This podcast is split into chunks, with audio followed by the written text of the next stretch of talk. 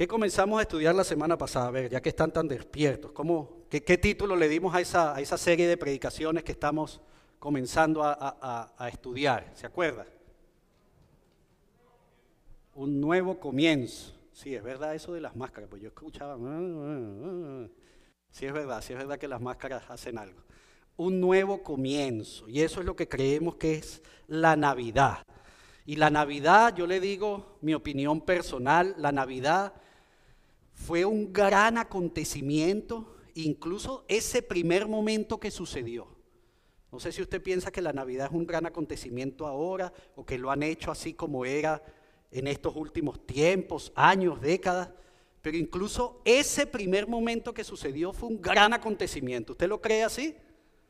Qué bueno, qué bueno que usted lo crea así y esté de acuerdo, porque no, no soy yo solo pensando eso. Como todo gran acontecimiento, involucró el hecho de que hubo muchas personas y estuvieron sucediendo y estuvo sucediendo muchas cosas alrededor de ese acontecimiento. Y vamos a, vamos a hacer memoria de, de, personas que participaron. ¿Se acuerdan ustedes quiénes conocieron sobre este nacimiento que iba a suceder? ¿Quiénes fueron los primeros en enterarse después de José y María, por supuesto?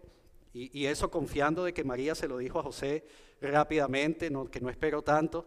La Biblia nos dice que una de las primeras, por no decir la primera, fue Elizabeth. Elizabeth era un familiar cercano de María, una prima posiblemente. Elizabeth, de hecho, estaba embarazada también.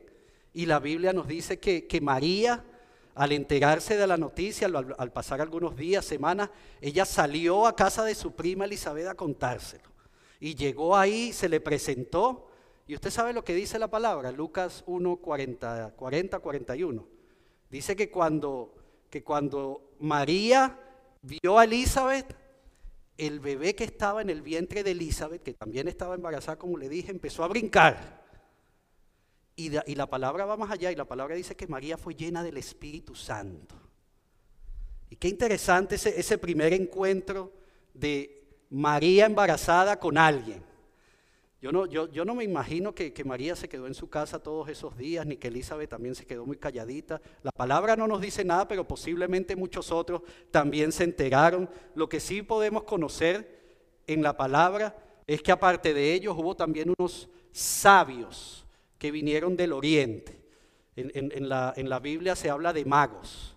Eh, magos quizás no es la mejor palabra para usar para identificarlos, magos porque en ese momento quizá no había eh, todavía el conocimiento de lo que era la astrología, el estudio de los astros, pero, pero la palabra nos dice que esas personas estudiaban los astros y posiblemente eran unos astrólogos, no lo sabemos, pero sabios o magos, por eso la tradición habla de reyes magos, eh, ellos fueron a buscar a ese niño que iban a nacer. Y usted ha escuchado de esa historia. Fíjese lo que dijeron estos, estos magos, eso está en Mateo capítulo 2, versículo 2, lo tienen en la presentación. Ellos llegaron a un lugar muy particular y dicen y preguntaron, ¿dónde está el rey de los judíos que acaba de nacer? Vimos su estrella mientras salía y hemos venido a adorarlo. Mateo 2, capítulo, capítulo 2, versículo 2. ¿Dónde está el rey de los judíos que iba a nacer? Vimos su estrella y salimos inmediatamente a buscarlo y adorarlo. Y ellos estaban buscando a este, a este rey. Ellos iban en busca de un rey, ¿cierto? ¿A dónde cree usted que iban a buscar al rey? Pues ellos se fueron al palacio. Ellos fueron al palacio porque estaban buscando un rey. Y, como fueron al palacio, estos sabios le, dijeron al rey de ese, de ese momento, que era Herodes, que estaba naciendo un rey. Y Herodes se sorprendió y consultó con sus sacerdotes y los sacerdotes le confirmaron, sí, hay profecías que van a ser un rey. Y Herodes, ah, qué bueno, vayan y búsquenlo y, déjenme saber dónde está, que yo también quiero ir a, adorarlo. Y entonces Herodes se enteró, estaban estos sabios que iban camino, y usted creen que estos sabios iban calladitos en el camino que iban andando, o ellos iban diciéndole algo a alguien, o, y de dónde van ustedes y de dónde vienen. ¿Y usted cree que, qué cree que pasó? en la corte del rey cuando Herodes y, los sacerdotes se enteraron también que estaban haciendo un rey. ¿Usted cree que ellos se quedaron calladitos o hubo por ahí algunos diciendo, mira, te enteraste? Parece que vinieron a alguien a buscar un, un rey y el, y está buscando a ese, a ese, a ese bebé. Y, la gente se iba enterando de este gran acontecimiento. ¿Sabe? Pero no llega hasta ahí. En la palabra podemos ver incluso que, que en el campo habían unos pastores cuidando sus rebaños y de repente se les apareció un ángel. Y por supuesto, yo no sé cómo se sentiría usted si está ahí haciendo algo y se le aparece un ser ahí resplandeciente. Y ellos se asustaron y el ángel le dijo, no teman, les traigo nuevas, buenas nuevas de salvación. Ha nacido un rey. Y, eso, y ese ángel no se quedó tranquilo, sino que llamó un coro de ángeles y empezaron a cantar, Pastor Aligre. Yo me imagino ahí ese coro de ángeles cantando. Ahora, ¿usted cree que esos pastores se quedaron tranquilitos? si estaban casados, yo creo que sus esposas le dijeron, oye, pero ¿qué le pasa? ¿Cómo le va a decir eso? No le voy a dar más esta comida, le cayó mala al pastor. Ellos me imagino que empezaron también a, hacer una gran bulla, un gran acontecimiento estaba sucediendo. ¿No le parece a usted? No era cualquier acontecimiento. Uno a veces lee la historia y uno sí, uno conoce, ah, se entregaron unos sabios y, el rey Herodes y, el pastor y los pastores. no, pero esto fue un gran acontecimiento, un acontecimiento que marcó ese nuevo comienzo. Y un gran acontecimiento que nosotros debemos entender, porque le hago otra pregunta. ¿Usted cree que eso fue un gran acontecimiento de esa manera, como estamos eh, escudriñando un poco lo que la palabra nos dice, en ese momento nada más? ¿Usted cree que ese gran acontecimiento fue en ese momento y, quedó ahí? ¿Qué piensa usted? Yo no creo tampoco. Yo creo que hoy sigue siendo un gran acontecimiento. Ahí sí definitivamente podemos decir que quizá nuestra celebración o nuestro enfoque o los que están afuera, la gente que posiblemente no conoce muchas de las cosas que nosotros conocemos, hace algunas otras cosas y se ha y nos hemos desenfocado, una vez más le digo, nos hemos, hemos perdido la, la visión de lo que verdaderamente esto es, pero hoy sigue siendo ese mismo gran acontecimiento que sucedió allá en ese momento que hizo que coros de ángeles celestiales cantaran, que hizo que, que, sabios vinieran desde el oriente a, buscar ese rey y adorarlo. Es el mismo acontecimiento, no ha cambiado en lo más mínimo. Y yo quiero que usted mantenga eso en mente. Hoy vamos a estar escudriñando un pasaje que a diferencia de la semana pasada sí es un pasaje muy conocido en esta fecha. Es un pasaje que, que mucho leemos, se predica, se canta sobre este pasaje en estas fechas, pero yo quiero que lo haga con eso en mente. Vamos a buscar Lucas capítulo 1. Lucas capítulo 1 y vamos a ir desde los versículos 26 al 38. Yo le voy a pedir que se ponga en pie, por favor, si usted puede ponerse en pie.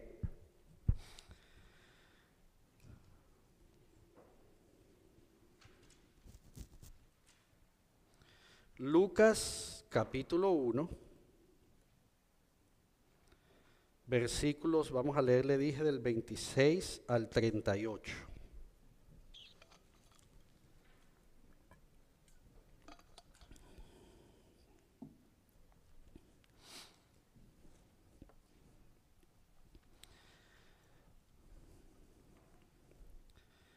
Dice la palabra de Dios de la siguiente manera.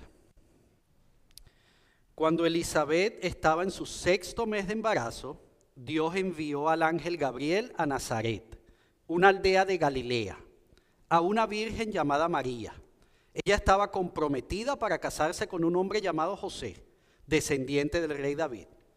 Gabriel se le apareció y dijo, saludos mujer favorecida, el Señor está contigo. Confusa y perturbada, María trató de pensar lo que el ángel quería decir. No tengas miedo, María, le dijo el ángel porque has hallado el favor de Dios. Concebirás y darás a luz un hijo, y le pondrás por nombre Jesús. Él será muy grande y lo llamarán Hijo del Altísimo. El Señor Dios le dará el trono de su antepasado David, y reinará sobre Israel para siempre. Su reino no tendrá fin. Pero ¿cómo podrá suceder esto? Le preguntó María al ángel. Soy virgen. El ángel le contestó el Espíritu Santo vendrá sobre ti y el poder del Altísimo te cubrirá con su sombra. Por lo tanto, el bebé que nacerá será santo y será llamado hijo de Dios. Además, tu parienta Elizabeth quedó embarazada en su vejez. Antes la gente decía que ella era estéril, pero ha concebido un hijo y ya está en su sexto mes de embarazo, pues la palabra de Dios nunca dejará de cumplirse. María respondió, soy la sierva del Señor, que se cumpla todo lo que has dicho acerca de mí. Y el ángel la dejó. Vamos a orar. Padre, yo te doy gracias en esta tarde, Señor, por tu palabra, por este momento que nos permite, Señor, de escudriñar lo que tienes para nosotros hoy en particular. Un pasaje, Señor, una historia que posiblemente mucho hemos escuchado, conocido, leído. Padre, pero que sabemos que no solamente es oportuno en este tiempo recordarlo, sino sabemos lo importante que es verdaderamente comprender con exactitud todo lo que tú nos enseñas ahí. Gracias por esta oportunidad que nos das hoy, Señor, de volver a, leer, a escudriñar, a estudiar a fondo esta historia. Nos ponemos en tus manos, Señor, confiando de que eh, este tiempo que nos estás permitiendo en este año, esta Navidad, este, esta celebración de tu nacimiento, Jesús, sea un tiempo especial, un tiempo que verdaderamente marque un nuevo comienzo en nuestras vidas, independientemente de cómo ese comienzo se vea para muchos de nosotros será diferente, pero lo común, lo que nos une, es que celebramos que tú naciste, Jesús. Tú, nuestro Dios, vino a este mundo, Padre, a redimirnos, a comprar ese regalo para nosotros, la salvación, y a permitirnos estar contigo por siempre, como fue tu plan desde el comienzo, Señor, desde que nos creaste, desde, creaste, desde que creaste al primer ser humano que estuviéramos contigo siempre. Gracias, Padre, por haber hecho lo que solo tú podías hacer para reparar el daño que nosotros mismos cometimos, Señor. Nos ponemos en tus manos, Señor. Permítenos en esta tarde salir, terminar este tiempo con la convicción de que eh, ese nuevo comienzo está siendo una realidad en nuestras vidas. Gracias, Padre, en el nombre de tu Hijo Jesús. Amén. Puede sentarse.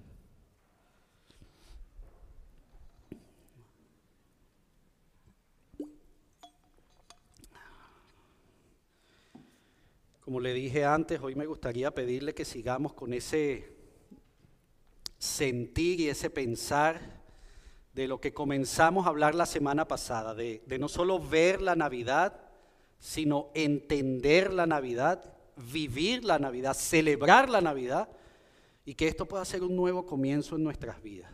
Y que, y que podamos hacerlo como hablamos hace algunos minutos aquí en la introducción que podamos hacerlo desde esta misma perspectiva de ese gran acontecimiento que fue, de, lo que sucedió en aquel primer momento y de lo que debe seguir sucediendo. Así que lo que le estoy pidiendo es algo para que cada uno de nosotros en lo individual pueda quizá tomar tiempo, y, no solo hoy, a partir de hoy, de, conocer qué es lo que debemos hacer, cómo debemos hacerlo. Y, por eso el título de la prédica en esta tarde es nuestra respuesta a la Navidad. Nuestra respuesta a la Navidad. Si estamos buscando un nuevo comienzo, creo, siento, pienso, entiendo que lo primero que deberíamos pensar es esa respuesta que nosotros debemos dar a la Navidad. Y definitivamente este pasaje de Lucas es un pasaje que nos ayuda a entender con mucho detalle, mucho detalle lo que sucedió en aquel, primer momento, con mucho detalle, nos da mucha claridad esto, y, y tengo que apuntar aquí, nos da mucha claridad si en verdad usted tiene fe y en verdad usted cree que esto sucedió de la manera en que lo leemos. No solamente que sucedió, sino que sucedió como la palabra nos dice que sucedió. Y Lucas nos ayuda mucho a eso, nos da claridad en esto para nosotros poder entender mejor esa realidad de que Jesús vino a este mundo. Yo lo he dicho muchas veces, muchos desde aquí, desde este púlpito, lo han repetido. Es que hoy por hoy es, eh, yo voy a decir quizá, no es, mejor dicho, difícil encontrar gente que sepa quién es Dios y quién es Jesús incluso. Jesús, el Hijo de Dios, y el que vino al mundo, el que, ah, el de la historia, que nació en un pesebre, Muchos han escuchado el nombre, muchos conocen la historia, Pero ¿significa eso que por conocerlo creen verdaderamente en eso? Usted sabe la respuesta. Y una cosa es conocer y otra cosa es creer. Y esa es la, la, primera pregunta que yo le tengo en esta tarde. ¿Lo creemos nosotros así de la manera que lo habla la Biblia que sucedió? ¿Lo creemos nosotros de esa misma manera que movió a Juan el Bautista? ¿Sabe que así se llamaba el bebé que estaba en el vientre de Elizabeth? A brincar, que, que movió esos ángeles a venir a cantar en, como, un, como un coro. ¿Usted cree que eso sucedió? Eso es lo que nosotros creemos y celebramos. Porque la Navidad, la celebración de la Navidad, y déjeme ser bien claro cada vez que lo digo, entendiendo Navidad como nacimiento. Navidad viene de la raíz de la palabra que significa nacimiento. Entendiendo ese nacimiento como ese gran suceso, es eso lo que nosotros celebramos. Porque hay una diferencia grande, ¿sabe? entre celebrar y celebrarlo de la manera correcta. Y déjeme darle un ejemplo bastante personal. Yo cuando pensaba en esto, yo creo que he compartido este ejemplo antes, para los que conocen esta historia. Nuestro hijo David, nuestro hijo David, nuestro segundo hijo, eh, desde antes de nacer, él fue diagnosticado con una condición en uno de sus riñones y la condición no fue otra, sino que uno de sus riñones no se desarrolló. Él nació con un solo riñón.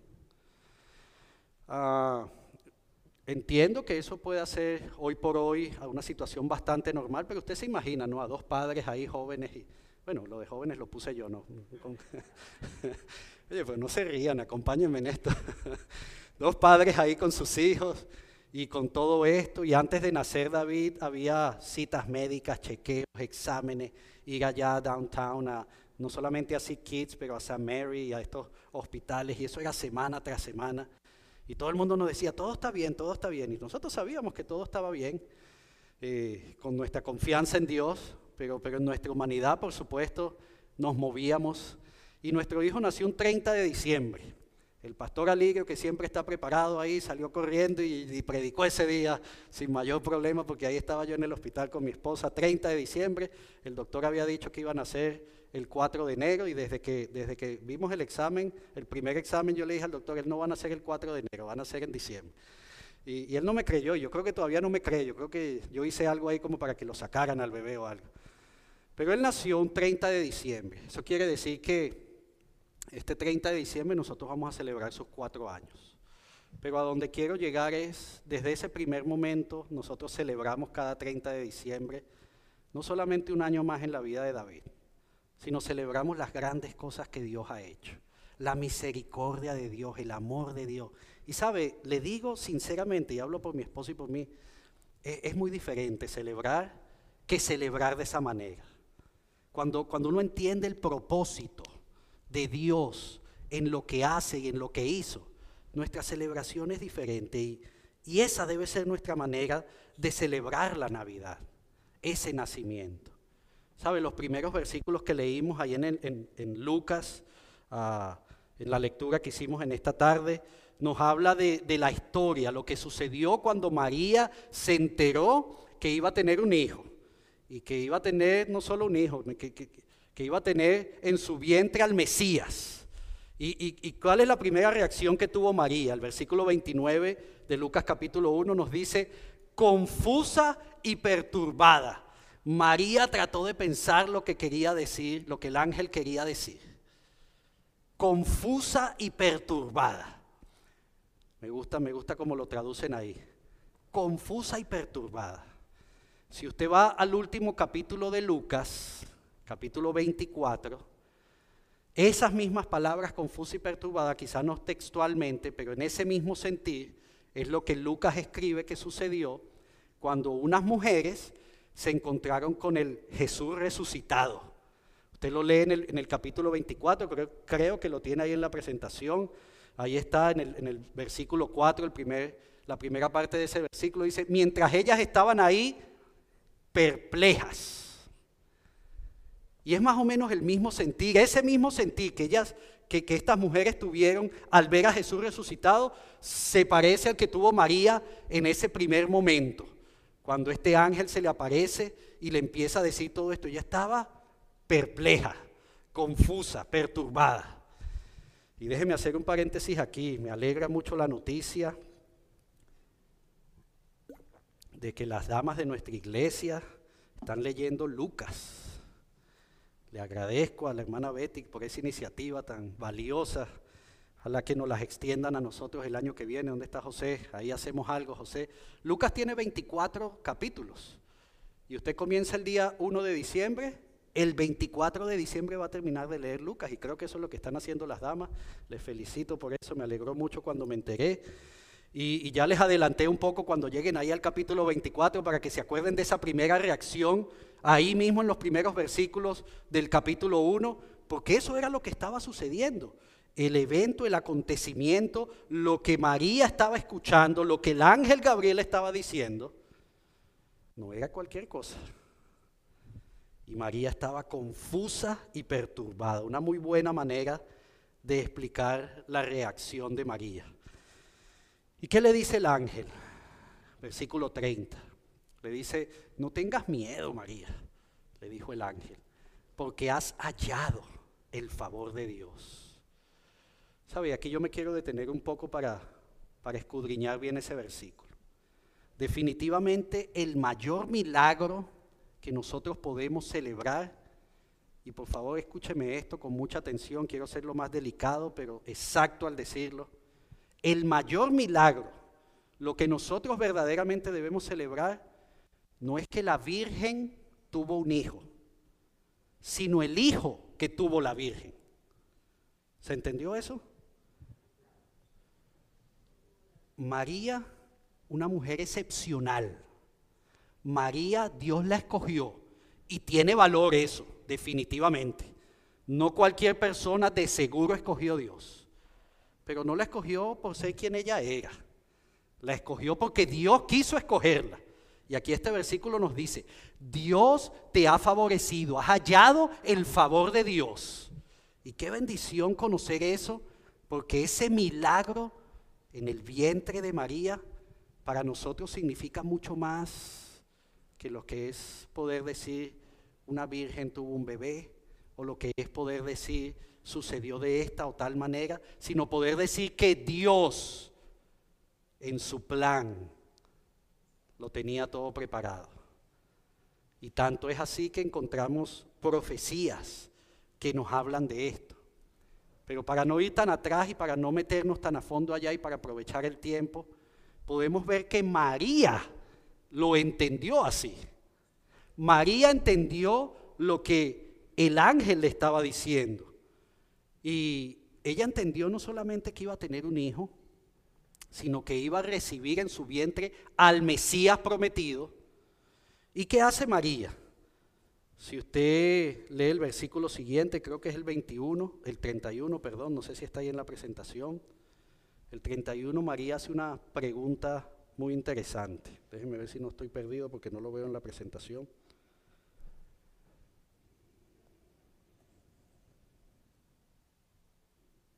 ...34... En el versículo 34 María hace una pregunta muy interesante. María pregunta, pero ¿cómo podrá suceder esto? ¿Cómo podrá suceder esto? Pregunta María. Soy virgen.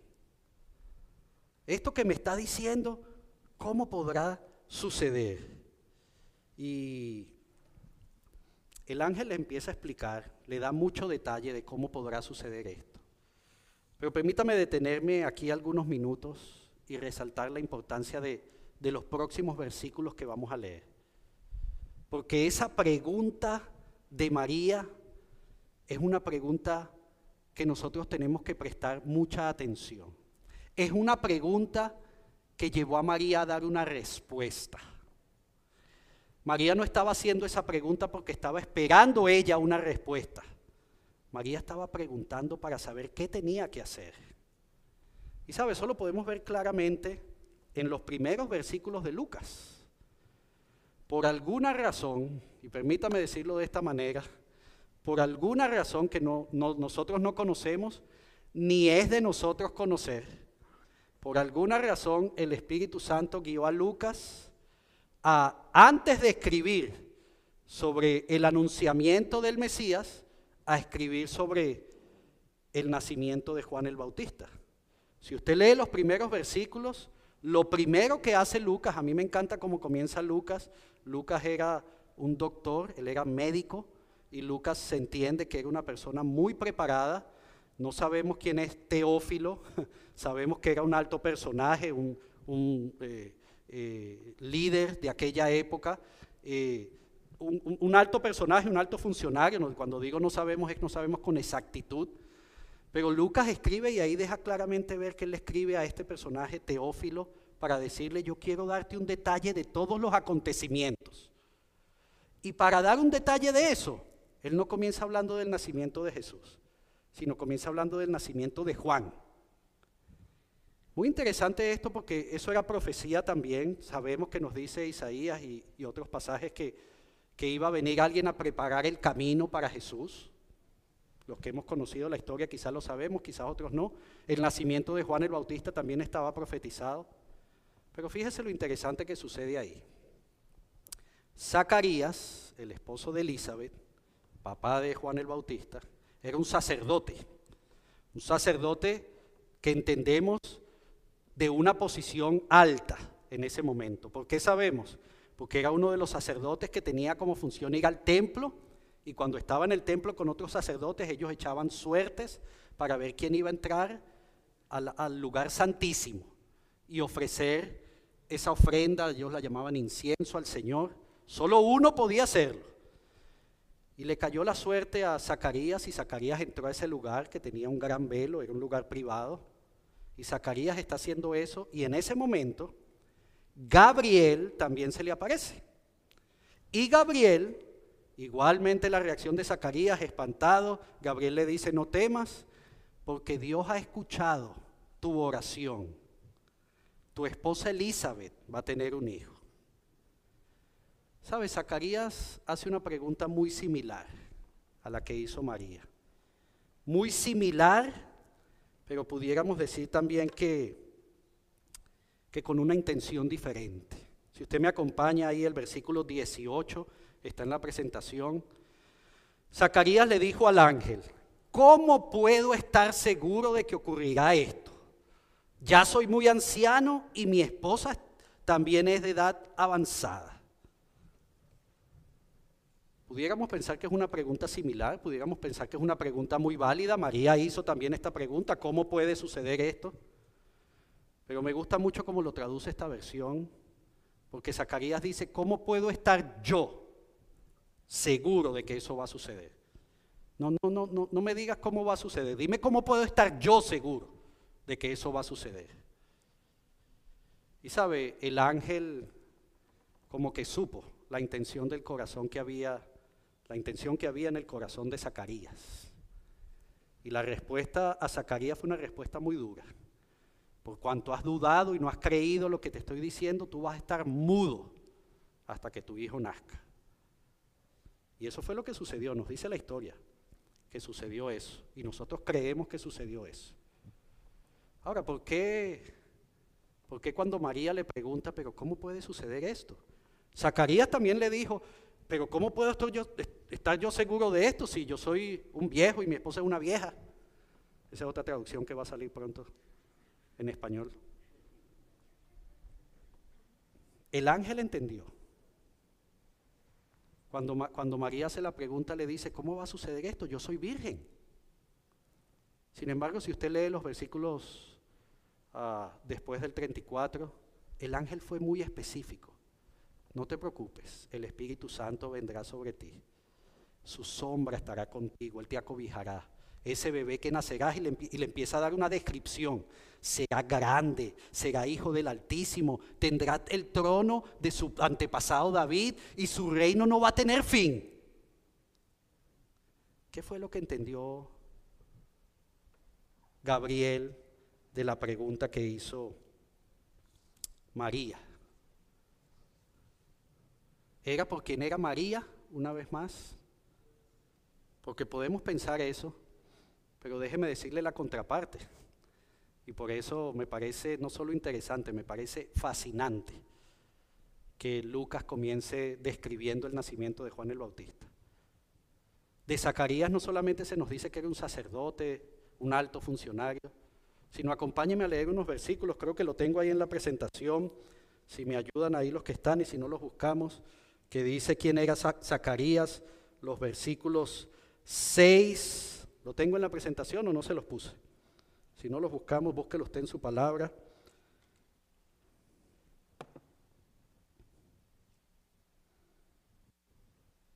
Fíjese lo que dice el versículo 6. No, dice solamente de Zacarías, habla de Zacarías y su esposa.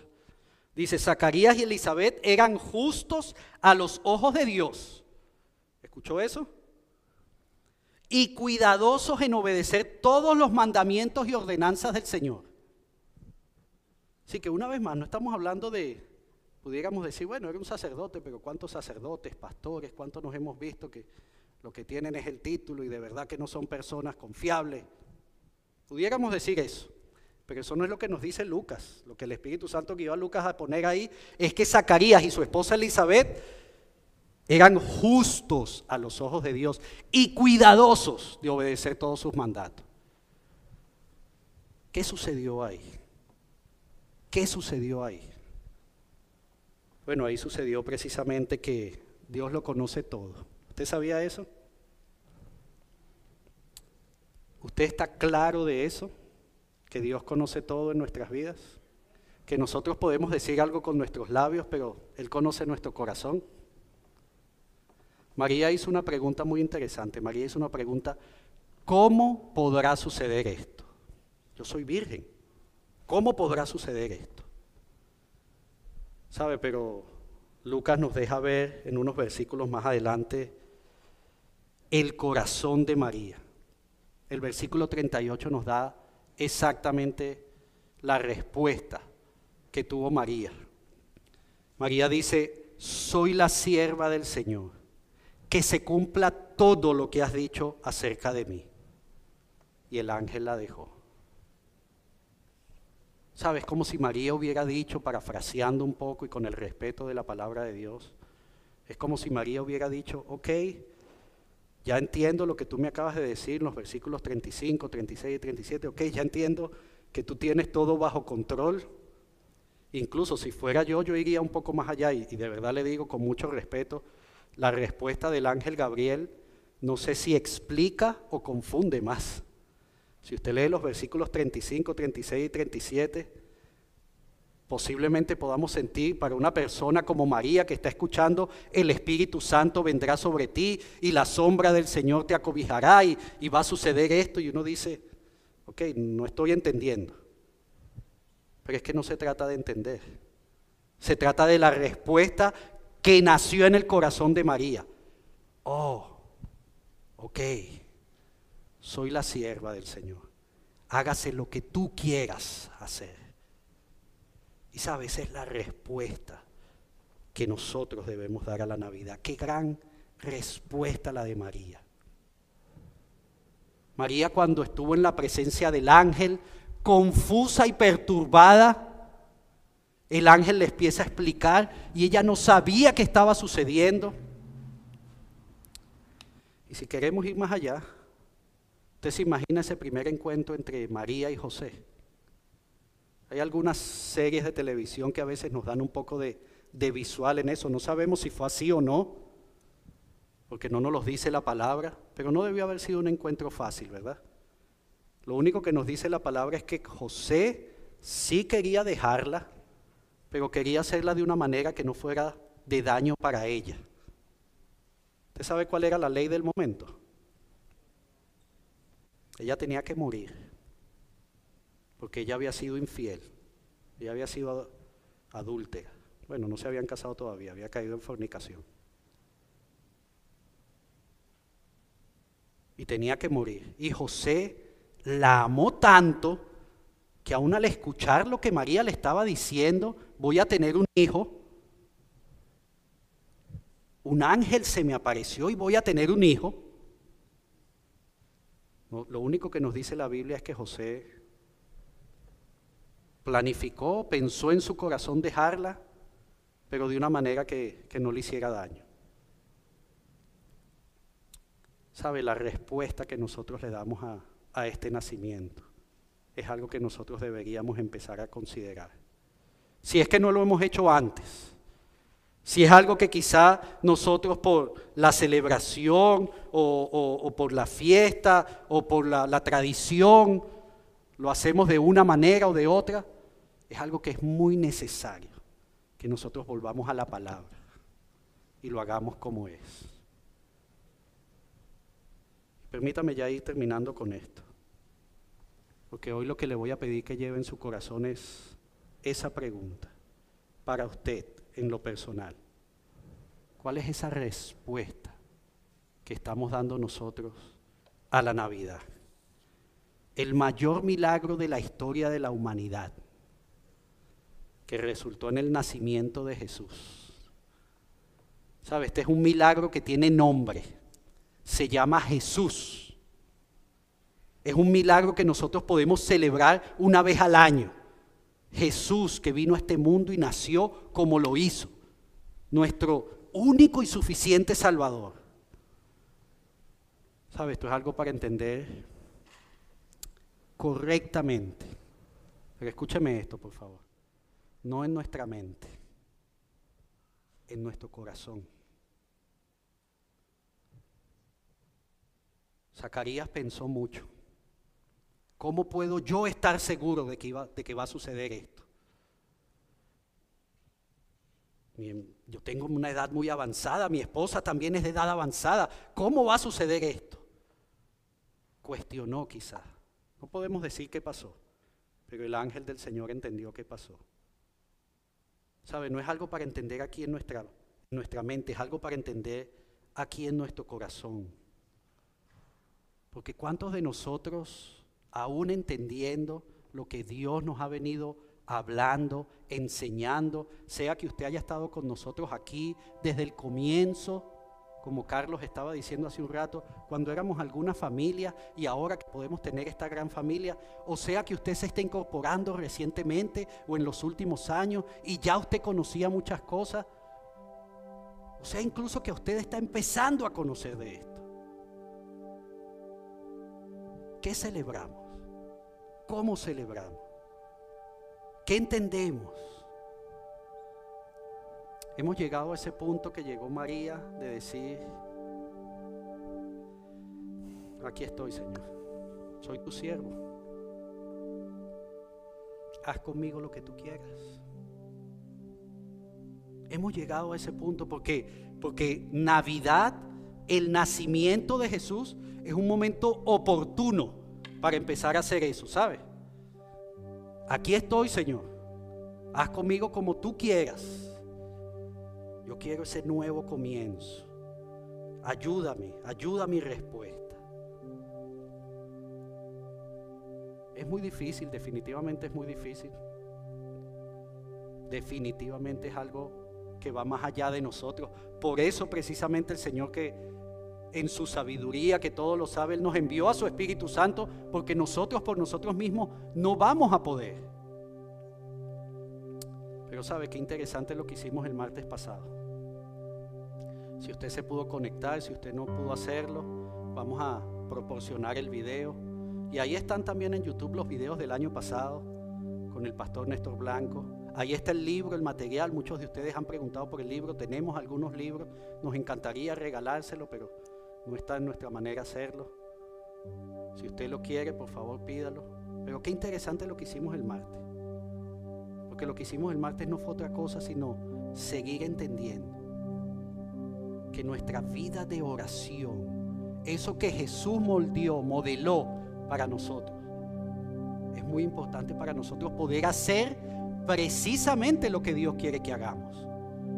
No se trata de mi capacidad, no se trata de quién soy yo, no se trata de que si yo puedo, se trata de Él. Y la única manera de poder hacerlo es estando en Él, buscando de Él, buscando su presencia, pasando tiempo con Él. Es la única manera. Es muy difícil para nosotros. Saben, el mejor de los casos, En el mejor de los casos, lo que más escuchamos nosotros muchas veces decir es, sí, yo quiero hacerlo, pero, pero yo voy a terminar este proyecto, o yo voy a hacer esto primero, o, o no sé, voy a buscar la manera de cómo hacer. Yo no le estoy diciendo que usted tiene que dejar todo para seguir a Jesús. Lo que le estoy diciendo es que usted puede seguir a Jesús haciendo lo que está haciendo. En su trabajo, en su familia, en la comunidad donde Dios le ha colocado. Pero para eso necesitamos de Él, lo necesitamos a Él, pasar tiempo con Él. ¿Sabe? Yo no, no puedo, no puedo ir en contra de lo que dice la palabra y la palabra me dice que Zacarías y su esposa Elizabeth eran justos a los ojos de Dios eran obedientes a todas las enseñanzas y las ordenanzas. Pero en el momento preciso, en el momento indicado, su respuesta no fue la mejor. ¿Sabe? Por el contrario, a mí no me dicen nada de María, más que ella fue favorecida por Dios. A mí no me dice quién era ella o cómo era su vida o, o si era una mujer justa o... Pero ella tuvo la respuesta indicada. ¿Cómo podrá suceder esto? ¿Sabe? Necesitamos prepararnos para que la Navidad sea verdaderamente un nuevo comienzo. Y eso lo podemos hacer desde hoy. Hoy vamos a tener un tiempo especial de participar juntos como familia en lo que llamamos la cena del Señor. Así que yo le voy a pedir que tome un tiempo ahí a solas con el Señor. Tome un tiempo ahí en la presencia de Dios.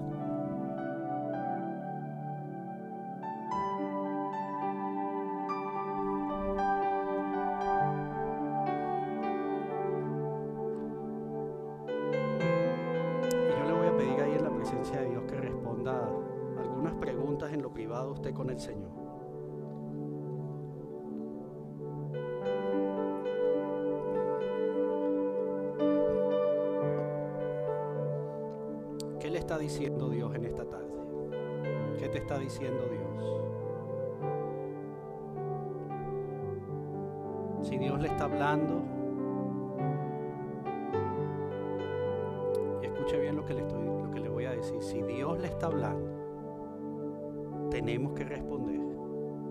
Tiene que venir una respuesta. Si Dios está inquietando, le está moviendo su corazón, quizá usted no está seguro de su relación con Dios, quizá usted no está seguro de, de lo que debe o no hacer.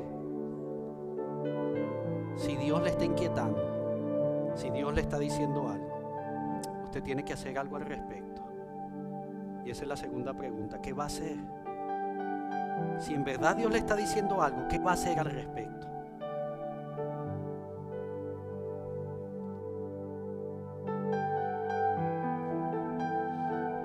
Y eso es algo que solo puede usted responder a solas con el Señor. No tiene que respondérmelo a mí o a cualquier otro.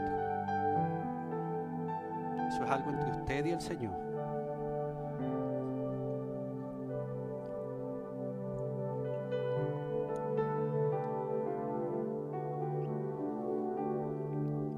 Sí le voy a dar una recomendación. Diciéndole que es algo entre usted y el Señor, privado. Yo sí le voy a recomendar que, que camine con alguien en ese proceso. Es entre usted y el Señor, pero no lo haga solo. Busque a alguien que lo pueda acompañar en este proceso. Aquí en la iglesia hay muchos. Esta familia está deseosa de apoyarnos unos a otros de caminar juntos. Si Dios le está diciendo algo y usted está buscando entender qué respuesta debe dar, busque a alguien que le acompañe en ese proceso.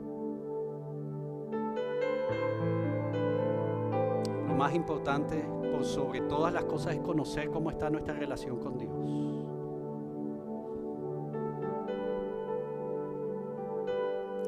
Permítame hacer algo. Yo le voy a pedir que, mantenga ahí su, su actitud de oración, Cerramos nuestros ojos no por ninguna otra cosa, sino para no distraernos. Más nada. Pero sí le voy a pedir que haga algo.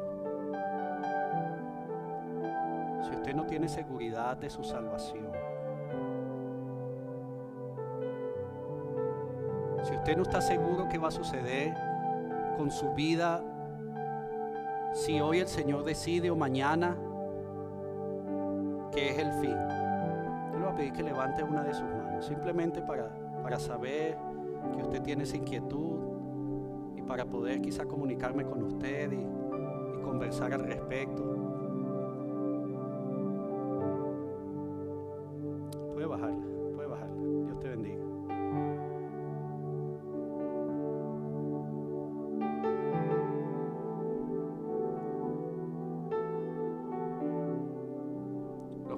Casa de la misma manera, los que están escuchando esta, esta transmisión, si usted no está seguro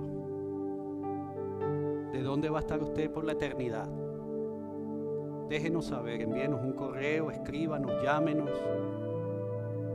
Queremos ayudarle en lo posible. La respuesta no es nuestra, la respuesta viene de Dios.